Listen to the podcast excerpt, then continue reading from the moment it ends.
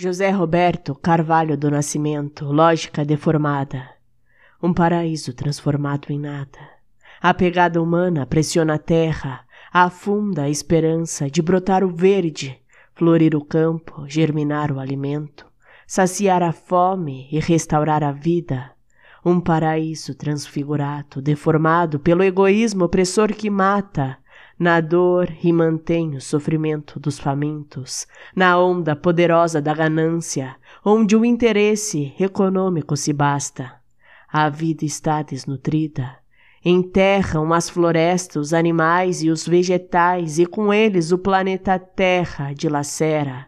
Lamenta a poluição, o sacrifício da humanidade, e o poder consome, gera desigualdade, privilégios de um grupo seleto, usufrui dos recursos naturais escassos, necessários e fundamentais à sobrevivência, que sem a água cristalina, sem a comida, sucumbe a população, que adoece e geme. O grito dos excluídos perambula sonâmbulo, mas na contraversão, o coletivo bravo e valente segue em frente na defesa dos direitos e da sustentabilidade.